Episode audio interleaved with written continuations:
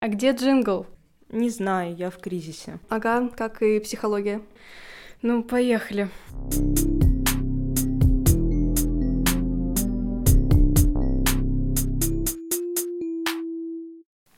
Всем привет! Афина снова на отдыхе, и сегодня мы осваиваем формат интервью. Поэтому с вами я, Лера, а на месте моей соведущей Алены сегодня Логинов Никита Иванович, кандидат психологических наук, доцент кафедры общей психологии РАНХИКС. Все верно? Да, привет, привет. Давайте начнем с того, что дадим определение, что вообще такое мышление, что мы будем под ним понимать сегодня. Ну, на самом деле, в психологии довольно большое количество разных определений мышления. Но одно из наиболее близких мне мышления — это процесс решения задач. В данном случае общая идея здесь довольно простая — что мыслительные процессы нам необходимы для того, чтобы справляться с сложностями какими-то, а, которые возникают у нас на пути к достижению конкретных целей, которые перед нами есть. Это довольно узкое понимание мышления, поэтому дело психология мышления состоит из разных направлений исследований, и каждое направление исследований, оно предполагает э, какое-то свое понимание мышления и зачем оно нам нужно. Вот э, то, чем я занимаюсь, это вот про решение задач. Понятное дело, там есть и про процесс принятия решений, и про умозаключение, как люди делают вывод о чем-то, и о каких-нибудь сложных вариантах научения, и разные варианты категоризации, то есть отнесения каких-то примеров к классам. Ну, как-то так. Давайте тогда исходить э, из парадигмы, что мышление — это процесс э, решения задач, и тогда вопрос следующий. На что мы можем э, поделить мышление, на какие части?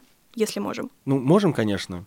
И это сильно зависит от, с одной стороны, подхода, но один из наиболее простых вариантов — это просто поделить мышление на какие-то базовые операции. Мышление понимается часто именно как процесс, Следовательно, мы можем поделить этот процесс на какие-то базовые элементарные акты. Ну и в разных подходах вот э, эти вот базовые элементарные какие-то операции или акты, они представляют собой ну, какие-то разные варианты содержания. Ну, например, э, в там, на заре становления психологии мышление вообще понималось как некоторая цепочка ассоциаций. То есть, получается, вот есть некоторый образ, есть там другой образ, есть третий образ, четвертый, пятый. Ну вот мы, размышляя, переходим от одного образа к другому. И вот э, переход от одного образа к другому, и вот будет такой вот э, базовый, наиболее простой такой вот операцией. Ну, там это были чисто ассоциации, ассоциативная связь. Есть э, большое количество разных подходов к э, развитию каких-то общих, каких-то когнитивных навыков, какие-то когнитивные тренировки разные. Вот давайте мы возьмем кучу денег с людей и там разработаем какой-то софт специальный с какими-то упражнялками, которые можно, которые можно будет играть как-то каждый день, и вот э, якобы это как-то повлияет на общий уровень развития того или иного навыка, такого когнитивного. Потом э, оказалось, что это, конечно, не так, что если вы играете в какую-то игрушку, которая э, требует некоторого внимания там, или когнитивного контроля, если вы становитесь все более успешными в рамках этой игрушки, на реальную жизнь это никак не переносится, к сожалению. Угу. Вот. Это, конечно, вот не промышление, ну, ну иногда некоторые вот э, как-то называют это в целом там либо познанием, либо мышлением. Ну, на самом деле э, есть разные здесь группы людей, скажем так, которые вообще заботятся о том, э, что вот раз, ну, мышление надо развивать. Есть люди, которые хотят сами быть интеллектуальнее, рациональнее, в целом успешнее в жизни, и они считают, что если они вот разовьют специальное мышление, ну или какой-то другой когнитивный процесс, вот они станут успешнее. И есть отдельные прям подходы к тому, чтобы попытаться стать, опять же, умнее, э, интеллектуальней, рациональней, успешней, но это сильно зависит от того, вот зачем это человеку вообще нужно. Если человеку нужно э, это для того, чтобы там он мог себя считать лучше других там, или просто выделяться на фоне других. Это один вариант. И здесь тогда кажется, что все как раз и работает. То есть неважно, что мы будем развивать, мы считаем, что развиваем и становимся лучше в своих глазах. Не, ну в целом, да, люди, которые стремятся к э, саморазвитию, отличаются от людей, которые не стремятся, просто потому что они больше времени тратят на такие штуки, и при этом, вне зависимости от эффективности конкретных тренировок, конкретных упражнений, конкретных подходов, просто сам факт того, что они на это тратят время, они об этом думают, они за этим следят, они, безусловно, начинают отличаться от людей, которым этим не занимаются. Вот. Э, есть, допустим, э, люди, которые бедных детей своих э, хотят развить. И в этом смысле, как вот родители подходят к развитию мышления своих детей, это прям отдельная тема. Они ищут разные кружки, которые позволяют, там, не знаю, в двухлетнем возрасте освоить английский язык, там, ну и так далее, и так далее. Есть там разные клубы, которые обещают родителям научить считать можно как-то перемножать в уме трехзначные числа детей, ну и так далее, и так далее. Там, э, зачем это вообще э, бедному ребенку в реальной жизни, э, совершенно непонятно. Есть довольно распространенный миф, в соответствии с которым знание математики может помочь мышлению в других областях. Но это, в общем, не совсем так. Это некоторое следствие из давно забытой уже доктрины формальных дисциплин, которую похоронили уже в конце XIX века — в соответствии с этой доктриной бедных школьников мучили какими-то формальными, очень сложными и непонятно зачем нужными дисциплинами, например, латынь. Зачем всем детям учить латынь? Если на ней не поговоришь, вот так вот, если это мертвый язык, ну вот если э, мы предполагаем, что эти дети потом вырастут в специалистов по древним текстам, то, наверное, можно. Но сама идея педагога, конечно, была в другом. А в том, что знание латыни оно обеспечивает какую-то стройность ума, что позволяет развивать в целом разум человека, ну или мышление его. Вот. Но оказалось, что это не так. Оказалось, что знание мертвого языка ну, не переносится э, на какие-то другие области нашей жизни.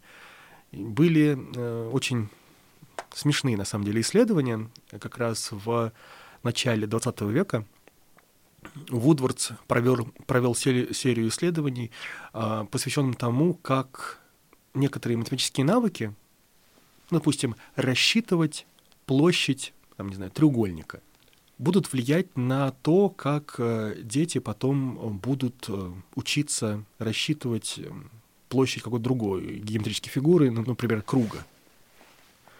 Но, казалось, никак не влияет. Вот вообще. Вот даже вот на таких локальных примерах, даже внутри математики, одно знание не помогает очень похожей какой-то такой задаче э, совсем.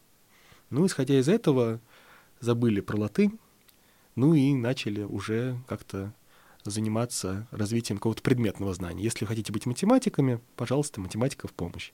Если хотите знать языки, пожалуйста, учите mm-hmm. языки. Если хотите там быть физиками, психологами, учите физику, психологию там, и так далее. Это не может быть вопросом просто операционализации. То есть, э, если мы изначально сказали, что мышление мы понимаем как процесс э, решения задач, то странно развивать процесс. Не совсем понятно, что именно нужно развивать. Может быть, просто мы не то меряем в науке? Угу. Не, ну смотрите, вот если мы понимаем мышление как процесс решения задач, то э, сам способ развития мышления здесь э, связан с очень известным э, феноменом, феноменом переноса, о котором, собственно, я вскользь здесь на уровне примеров э, сказал, что если мы решили какую-то одну задачку, то последующие задачки, похожие, они должны решаться лучше. То есть это буквально такая механика развития нашего мышления, которая предполагает, э, ну, я не знаю, насколько здесь вообще корректно использовать слово развитие, поскольку здесь скорее такое простое научение даже должно быть. Но мы видим, что этого научения очень часто просто нет. Когда мы решаем какие-то задачки, там математические, например, они нам не помогают в решении других математических задачек почему-то. Ну и ожидать от них что они нам помогут в решении повседневных бытовых задач, ну, это еще более как-то странно. Вот, mm-hmm. Поэтому, э, безусловно, э, понимание развития мышления через феномен переноса — это то, что связано с этим вариантом, ну, не персонализация, а именно то, что называется концептуализацией, с теоретическим определением мышления как решение задач. Понятное дело, в других областях, допустим, в области принятия решений, немного другие представления о том, как можно развивать мышления, зачем это надо, там, и так далее.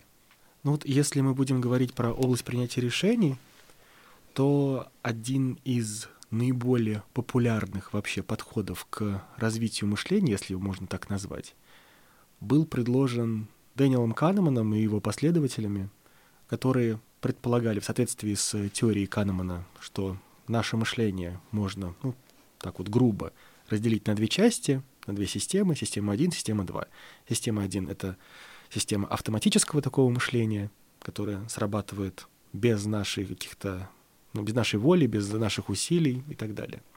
А система 2 — это то, что мы контролируем, то, что мы осознанно можем о чем-то рассуждать, взвешивать там все за и против для того, чтобы принять решение какое-то конкретное и так далее. Сам заход здесь предполагает, что иррациональные какие-то наши решения, неточные выводы, они являются чаще всего продуктом системы 1.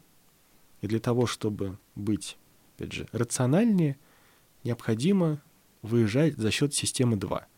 То есть пытаться осознанно, какими-то собственными э, усилиями, собственным контролем отслеживать возможные ошибки, возможные неточности, э, ну, зная, какие они вообще бывают, ну и вовремя их э, исправлять. Вообще жить, опираясь только на систему 2, это просто нонсенс, это невозможно, это очень странно.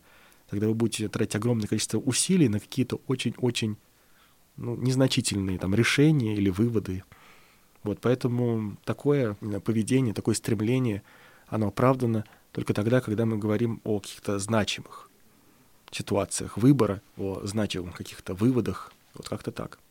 Получается, что если мы натренируем э, эту систему один, которая автономно принимает э, решения, то, в принципе, можем быть э, быстрее, выше, сильнее и, в принципе, прокачивать свое мышление.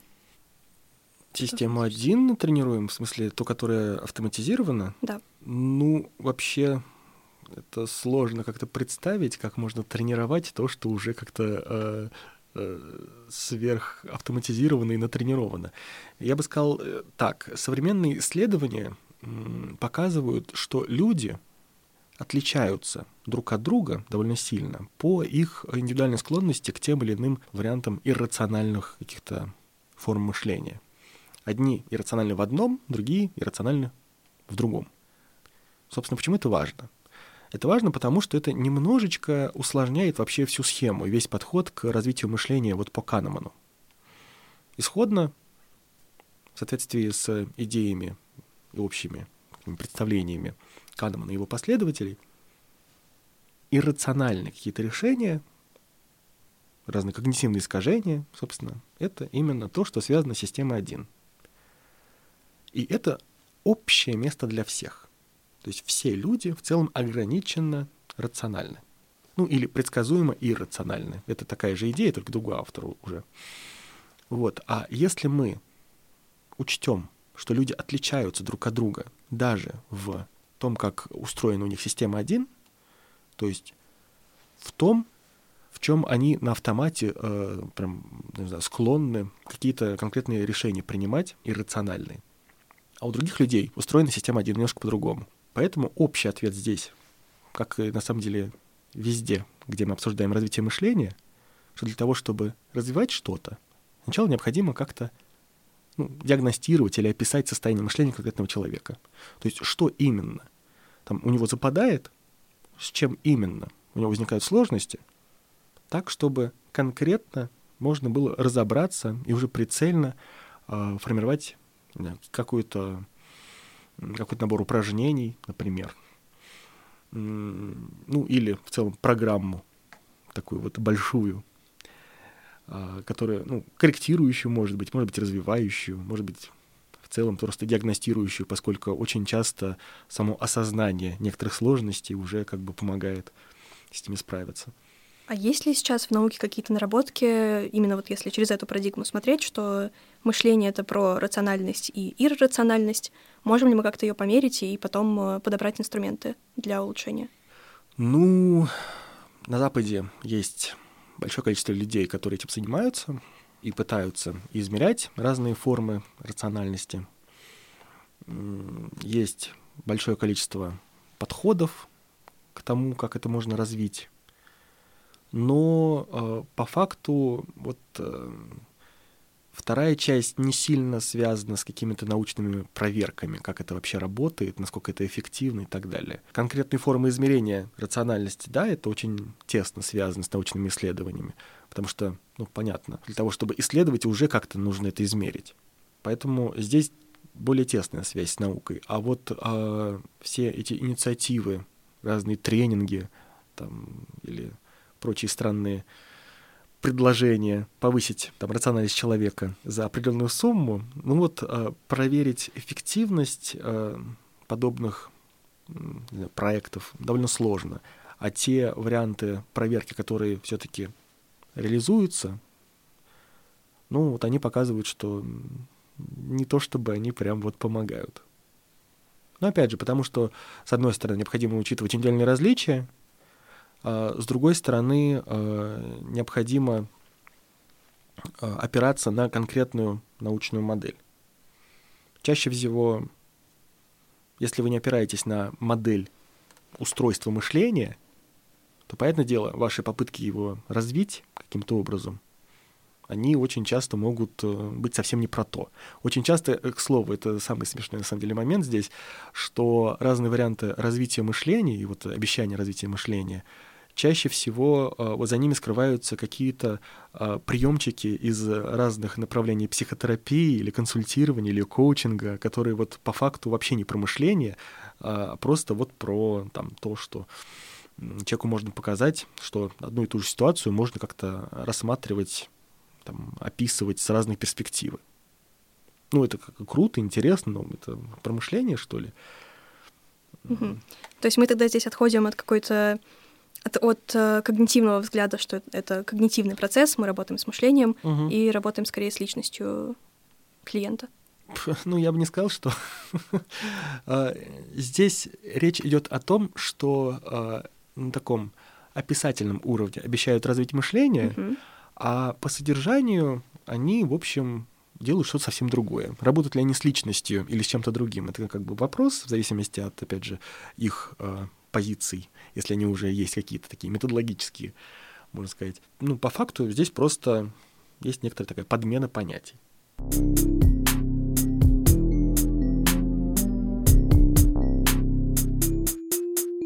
А если мы рассмотрим э, вариант э, развития мышления не какими-то там приемами из коучинга, а, допустим, игрой в шахматы. В некоторых школах это вообще вводится как э, основной предмет наравне с той же математикой, и угу. Вроде бы говорят, что таким образом можно развить мышление, и как раз будет перенос на такую общую продуктивность э, и разные способности когнитивные. Ох, ну, э, есть довольно большое количество разных исследований, которые посвящены тому вообще, являются ли более успешными в повседневной жизни а, шахматисты, чем люди, не играющие в шахматы, и по факту, в общем, особой разницы нет. Есть а, некоторые специфические какие-то навыки, которые а, шахматисты тренируют, которые им необходимы для игры, и которые, в общем, действительно отличают их от обычных людей – ну, например, э, шахматисты значительно лучше и быстрее запоминают игровые позиции на шахматной доске, чем, собственно, люди, которые не играют в шахматы. Насколько шахматистам этот навык, э, опять же, поможет в каких-то других областях? В общем, вряд ли. Здесь общая идея о том, что э, игра в шахматы, ну, в соответствии там с какими-то представлениями некоторых идеологов продвижения шахмат в там, школьном образовании, например, что вот это про стратегическое мышление.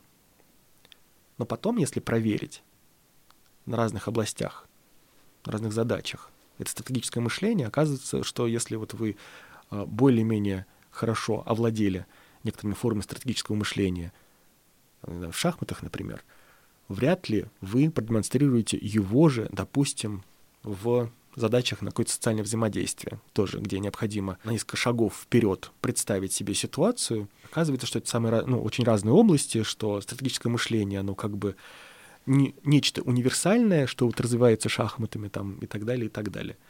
Есть еще более общий заход, даже не про шахматы, а про чтение.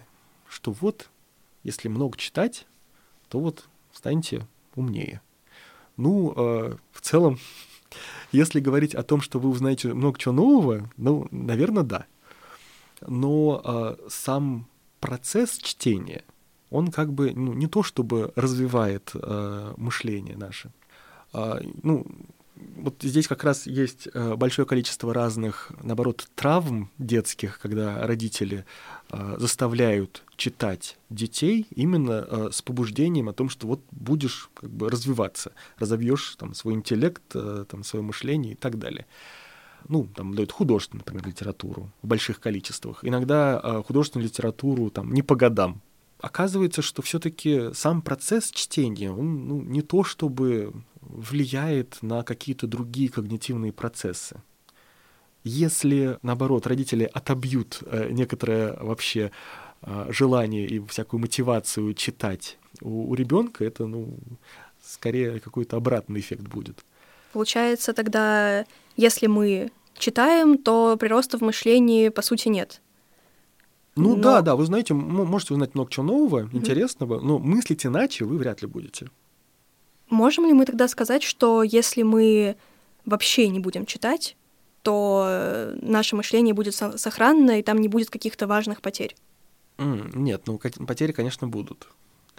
А, ну, э, здесь а, важна такая кросс-культурная составляющая, наверное. Понятное дело, что в целом некоторый навык работы, работы с текстами, а, он довольно важен, и когнитивные процессы, которые позволяют нам работать с вербальной информацией, это очень важный, безусловно, кусок нашего мышления.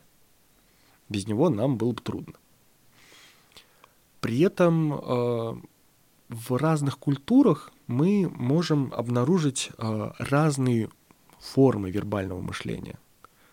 Ну, например, э, один, собственно, довольно известный эстонский психолог, психолог Петр Тульвиста – он э, показал, что в странах, где нет такого систематического среднего образования, у детей, не потом уже у взрослых, возникают некоторые сложности с логическим мышлением.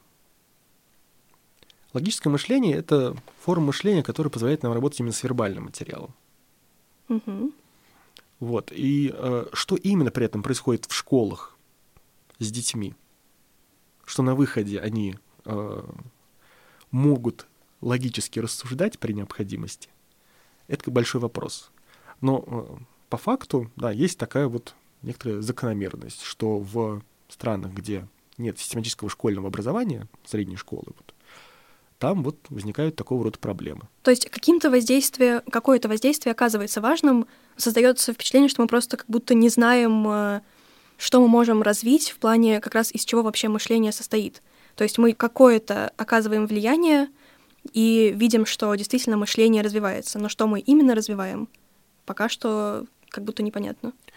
В случае с средним образованием действительно сложно сказать вообще, какое а, воздействие оно ключевое для того, чтобы э, вот наше мышление развивалось.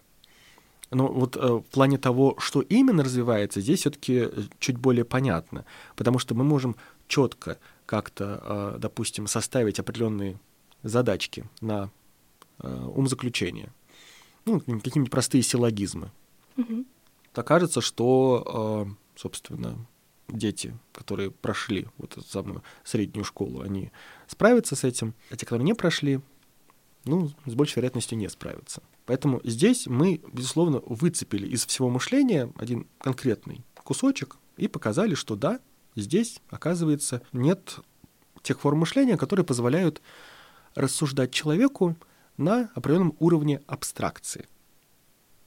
Ну, то есть, допустим, э, если такие хрестоматийные примеры взять э, и э, спрашивать людей, там, не знаю, про медведей каких-нибудь, про то, там, какого нет цвета, при этом давая информацию какую-то дополнительную, которая позволила бы человеку, который может там, решать силлогизмы, логически рассуждать, ну, этот человек может вывести какое-то знание об этих медведях.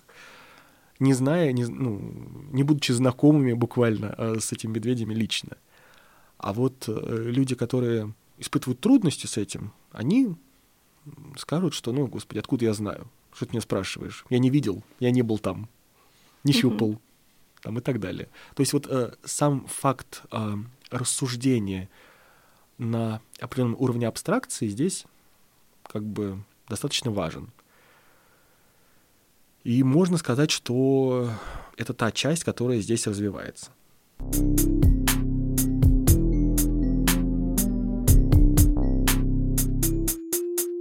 А вот если среднее образование нам, в принципе, помогает и какой-то прирост виден, можно ли предположить, что чем больше разных активностей мы будем давать пробовать, э, допустим, детям в начальной школе, тем лучше и разностороннее у них будет э, мышление?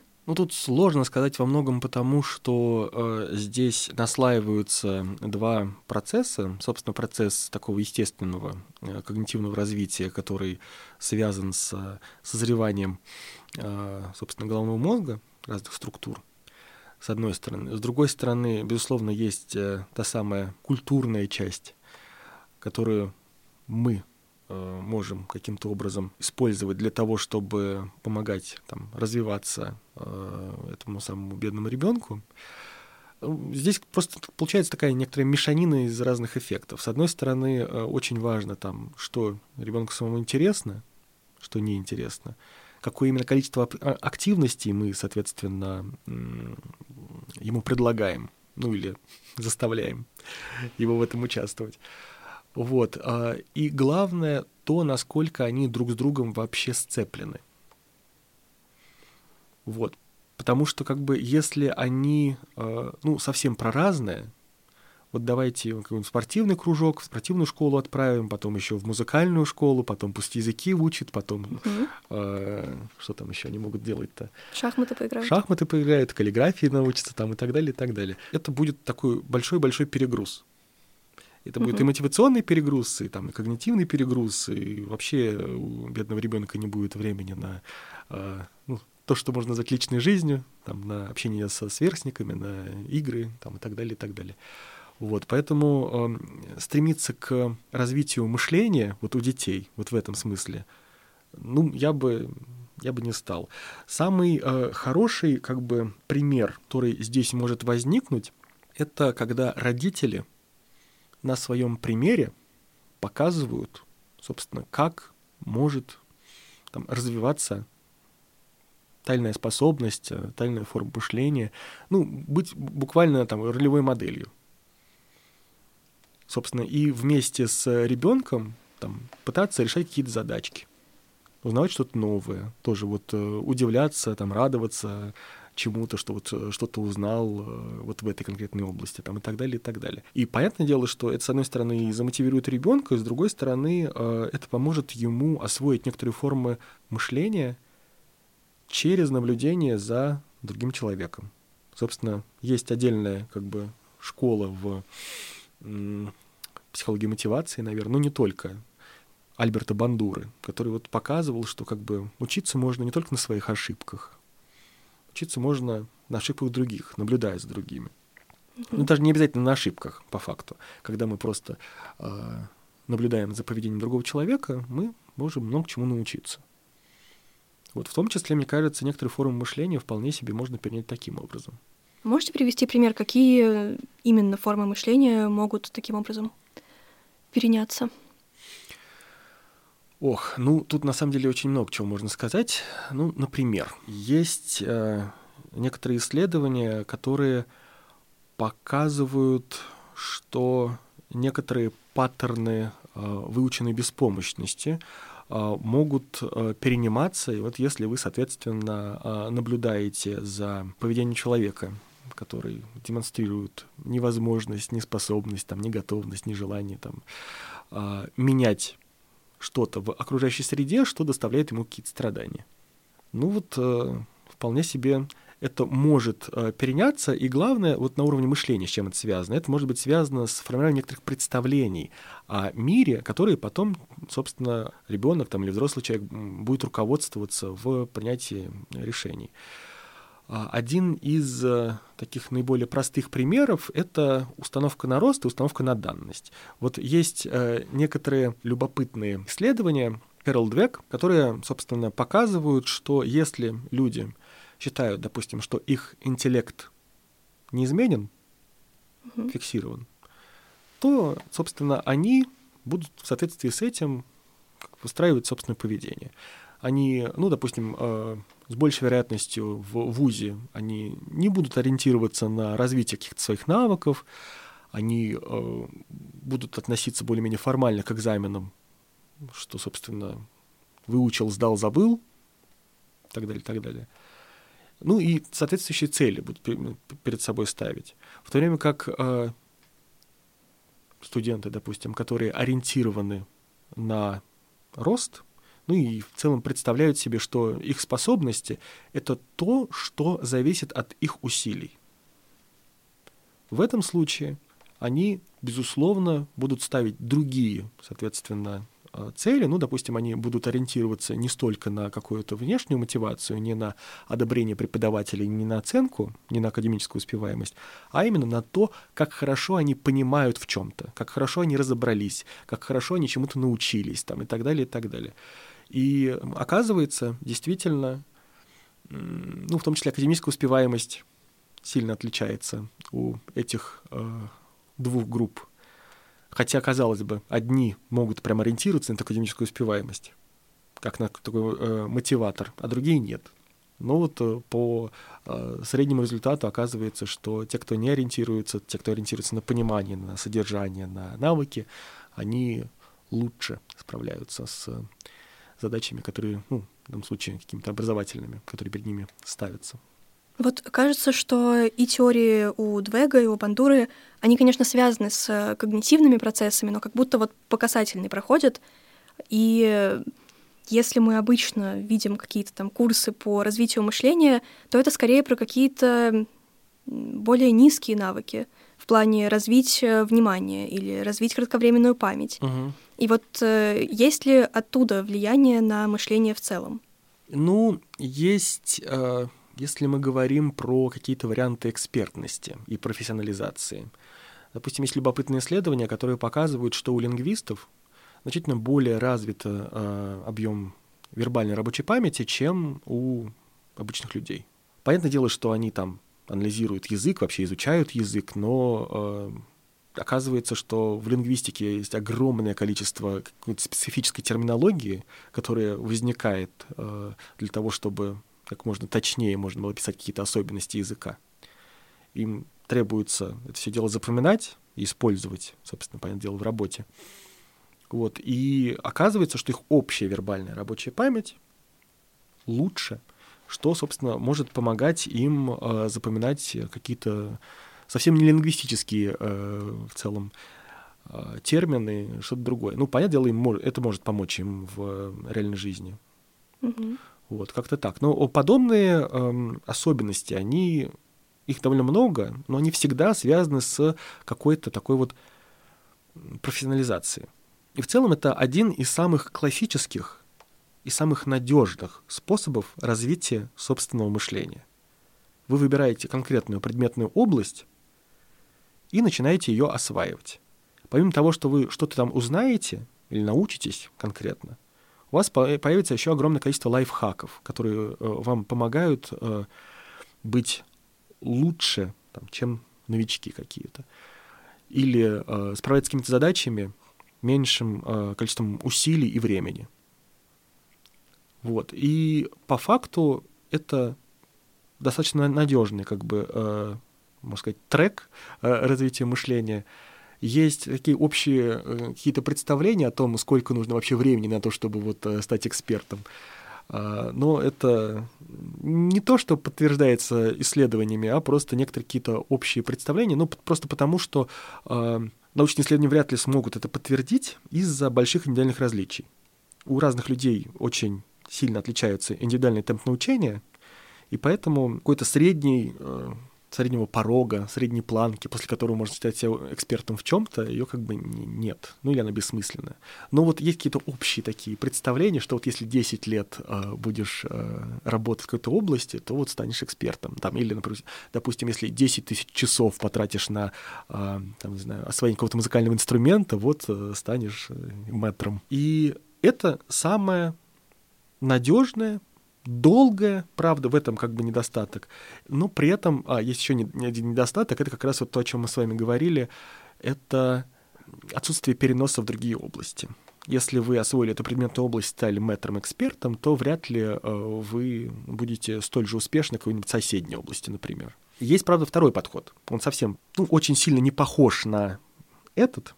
Он такой более, ну, можно сказать, современный, что ли, но э, при этом менее надежный. Вообще, работает он или нет, это большой вопрос.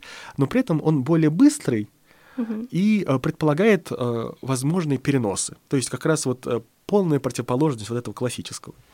Уж эти когнитивисты, так. Ну, это даже не когнитивисты, это вот как раз вот какие-то странные люди, которые вот э, хотят развивать собственное мышление. Когнитивисты, наоборот, указывают, что, ну, наверное, не стоит так полагаться на все эти э, идеи и подходы. Но вот э, такие вот сильно замотивированные в собственном развитии люди, они начинают не просто осваивать какую-то предметную область, они пытаются учиться каким-то метанавыкам. То есть, ну, например, навык критического мышления. Хотя, если копнуть там поглубже, оказывается, критическое мышление, оно как бы ну, как единое целое не существует, это тоже некоторый набор очень разрозненных навыков. Если вы а, разовьете один навык критического мышления конкретный, вряд ли вам поможет это в другом навыке критического мышления. Но а по факту вот есть некоторый набор таких вот навыков, мета-навыков, которые помогают э, вам быть более успешными в разных совсем предметных областях. Они, безусловно, более как-то быстро осваиваются, чем эта самая профессионализация идет, но при этом совсем непонятно, насколько хорошо это вообще работает, насколько надежно э, по этому пути э, идя можно развить собственное мышление. Поскольку, э, опять же, научные исследования показывают, что ну, как бы там не все так просто. С одной стороны, потому что действительно огромное количество этих индивидуальных различий. Как человек вообще использует ту или иную стратегию, как она вообще у него устроена, как она ему помогает в конкретном, собственно, э, случае, какие вообще возможные, может быть, у него есть особенности конкретного мыслительного процесса возникают после того, как он э, начинает использовать эту стратегию. И там огромное количество этих индивидуальных различий. Поскольку даже одну и ту же стратегию, один и тот же лайфхак, разные люди, они как бы могут использовать немножко по-разному, и это будет давать немножко отличный эффект разный. Вот, поэтому это более быстрый, более такой общий для разных предметных областей, но менее надежный. Совершенно непонятно вообще, а, может быть, это будет что-то вроде пустышки.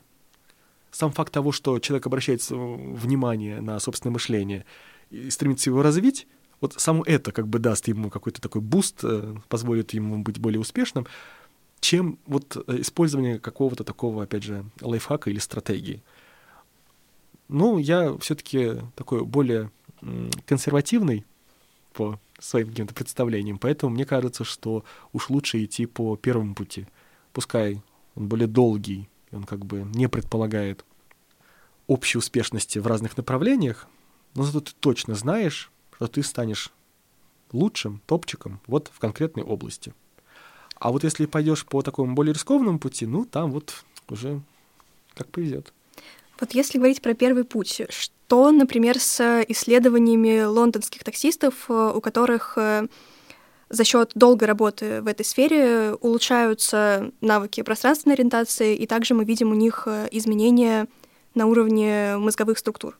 Ну, смотрите, Собственно, эти лондонские таксисты, э, они, в общем, безусловно, сталкиваются, ну, во всяком случае, сталкивались до такого появления массового навигаторов. С задачей ориентироваться по городу, и поэтому вот эти однотипные задачи по пространственному ориентированию, требующие запоминания взаимного расположения разных участков города, это очень узкий навык. Mm-hmm он, ну, чаще всего приписывается, конечно, памяти, чем мышлению. Вот. И, ну, действительно, есть как бы очень любопытные и яркие исследования, которые показывают, что, да, а, некоторые нейрокорреляты, если мы возьмем, то там действительно будут увеличиваться участки, собственно, кажется, крючка гиппокампа в случае таких вот а, тренированных таксистов. Но что самое смешное, в, это как раз последующие исследования, которые показывают, что если эти таксисты не э, ну, перестают как бы быть таксистами и не решают эти задачи больше, то, э, во-первых, э, размер э, этого участка мозга, он возвращается к исходному, ну и, собственно, уровень успешности тоже в плане решения подобных задач без постоянной тренировки и постоянного такого подпитывания, ну, он э, до некоторой степени снижается. Он, безусловно, будет выше, чем э, у людей, которые вообще там не сталкивались с такими задачами. Но, тем не менее, это вот э, не то, что э, идет всегда вверх, скажем так, если мы говорим о развитии. То есть некоторая такая более сложная динамика. Но здесь под уровнем успешности вы все еще понимаете именно вот эту конкретную задачу ориентации в пространстве. Ну да. Не допуская, что если у нас меняется что-то в структуре мозга, это может приводить к другим изменениям в мышлении, не только в этой конкретной задаче. Ну, мышление очень э, опосредованно связано с мозгом. Поэтому здесь очень сложно вообще давать какие-то довольно точные предсказания. Тем более, э, ну, более какие-то такие э, надежные модели, они говорят скорее не про то, как э, изменения в размере конкретных э, участков мозга могут приводить к каким-то там изменениям в поведении, а скорее перестройка в плане связи между разными участками мозга могут, может это приводить к разным изменениям в поведении. Ну, в это как-то проще поверить. Но опять же, мы тут скатываемся с мышления на поведение, потому что про мышление тут э, ну, угу. не очень понятно. Если мы э, определим какой-то набор задач, с которыми мы, в общем, сталкиваемся, то вот э, изучая поведение в рамках решения таких задач, вот мы можем что-то такое найти. Но вот э, считать, что, опять же, что-то разовьет наш мозг, а потом, собственно, это нам поможет в чем-то, ну, это, увы, не совсем так работает.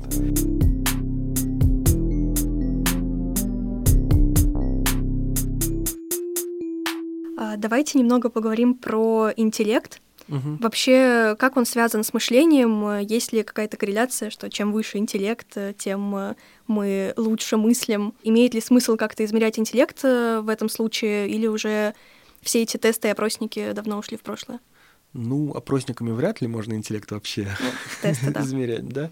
Но если мы э, посмотрим на то, как устроены тесты интеллекта, по факту это мы даем разные задачки э, человеку. Математические задачки, вербальные задачки, пространственные задачки. И интеллект определяется буквально а, его выраженность, его уровень по тому, насколько человек хорошо справляется с тем иным типом задач. Вот в этом смысле интеллект не сильно отличается от понимание мышления как процесс решения задач. Поскольку буквально интелли- уровень интеллекта определяется тем, насколько человек хорошо там, или плохо справляется с решением, опять же, задач. Угу. Вот. А если по содержанию как-то отвечать, ну, просто это понятие из разных областей психологии. Что интеллект — это понятие, которое возникло в психологии индивидуальных различий, то есть когда психологи изучали то, чем, собственно, люди отличаются друг от друга, почему, допустим, одни более там, успешны в чем-то, другие менее успешны в чем-то, там, и так далее, и так далее. А мышление — это понятие из общей психологии, и оно в первую очередь про то, чем, наоборот, люди похожи. Есть, что, ну, если мы представим себе некоторое сходство людей в том, как устроено у них, ну, в данном случае, мышление, мы можем много чего интересного там обнаружить. Но мы здесь уже будем говорить именно о мышлении, ну, это чисто такие различия между интеллектом и мышлением, уходящие корнями в историю и различия областей. Тут угу. ничего такого особо интересного нету.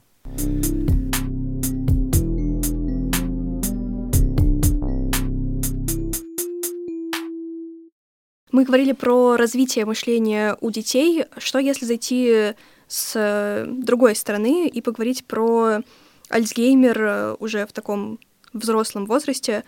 А, что там с когнитивными тренировками? Может ли нам что-то помочь? Есть довольно большое количество исследований на эту тему, которые показывают, что действительно, если человек вовлечен в довольно сложную деятельность, связанную с постоянным освоением новых предметных областей, то это отдаляет момент возникновения разных нейродегенеративных расстройств. И Альцгеймера, и Паркинсона. А, ну, там, собственно, вы можете учить новые языки, вы можете учиться играть на музыкальных инструментах, вы можете просто освоить какие-то новые области знаний для себя там, и так далее, и так далее. Но вот главное — это не э, закончить э, в ситуации, когда вы сидите и решаете кроссворды там, или сканворды, которые по факту, они, в общем, ничего не развивают, они просто предполагают некоторые извлечения информации, которые у вас уже есть. Прям такое направленное извлечение. Особо как бы тренировки, ну, тут, увы, разве mm-hmm. что тренировка в чертовых своей памяти. То есть э, как лучше найти тот или иной фрагмент знания. Вот, а вот сканворды, конечно, кроссворды, про это стоит забыть, а вот какие-то сложные действительно формы научения, они, безусловно, могут помочь. Есть исследования, которые э, показывают, что сочетание э, физических тренировок и когнитивных тренировок как раз э, они дают еще больший эффект. Что там не только как бы человек условно там языки осваивает, но э, какие-то физические упражнения дальше делает, которые, в общем, также помогают отсрочить этот момент. Так, хорошо. То есть, получается, такие вот э, когнитивные, физические нагрузки могут нам помочь э, поддерживать в тонусе то, что уже у нас есть, но не развивать дальше мышление. Не, ну почему? Если вы, собственно, а, учите новый язык, вы, безусловно, будете говорить на новом языке вполне себе. Но опять же, общее мышление это не разовьет, это э, локальный какой-то набор навыков у вас будет, который поможет вам а, в коммуникации с иностранцами, например. Ну вот да, в конкретной узкой области. Ну да, да, но при этом есть, безусловно, некоторые свидетельства в пользу того, что люди, которые знают большое количество языков, что у них есть некоторые еще общие представления о том, вот как вообще языки можно учить, как лучше их учить, там, и так далее. Некоторые разрабатывают свои там, системы изучения языков, которые потом продают, э, ну и так далее, и так далее. Ну, э, по факту что-то из этого действительно может работать. Но это всегда требует э, определенной проверки эффективности этого, чего, в общем, очень часто ну, нет, потому что скорее это область педагогики, получается, mm-hmm. а не психологии а далеко не все педагоги готовы на такое конструктивное взаимодействие с психологами. Ну и на этой позитивной ноте давайте пожелаем что-нибудь нашим слушателям э, для их мышления и жизнедеятельности. Я бы посоветовал, опять же, идти надежным путем, выбрать себе профессию, которая интересна, ну и, соответственно, осваивать ее достаточное количество времени, ну и мышление, оно, безусловно, обретет некоторые профессиональные черты, и вы станете успешнее, чем другие в конкретной области. И будете также со скепсисом говорить об этих других. Например. Со скепсисом и снобизмом. Спасибо, что были с нами. Если психология заставляет вас страдать, помните, это ваш выбор. Правда что? Что языки помогают э, отсрачивать...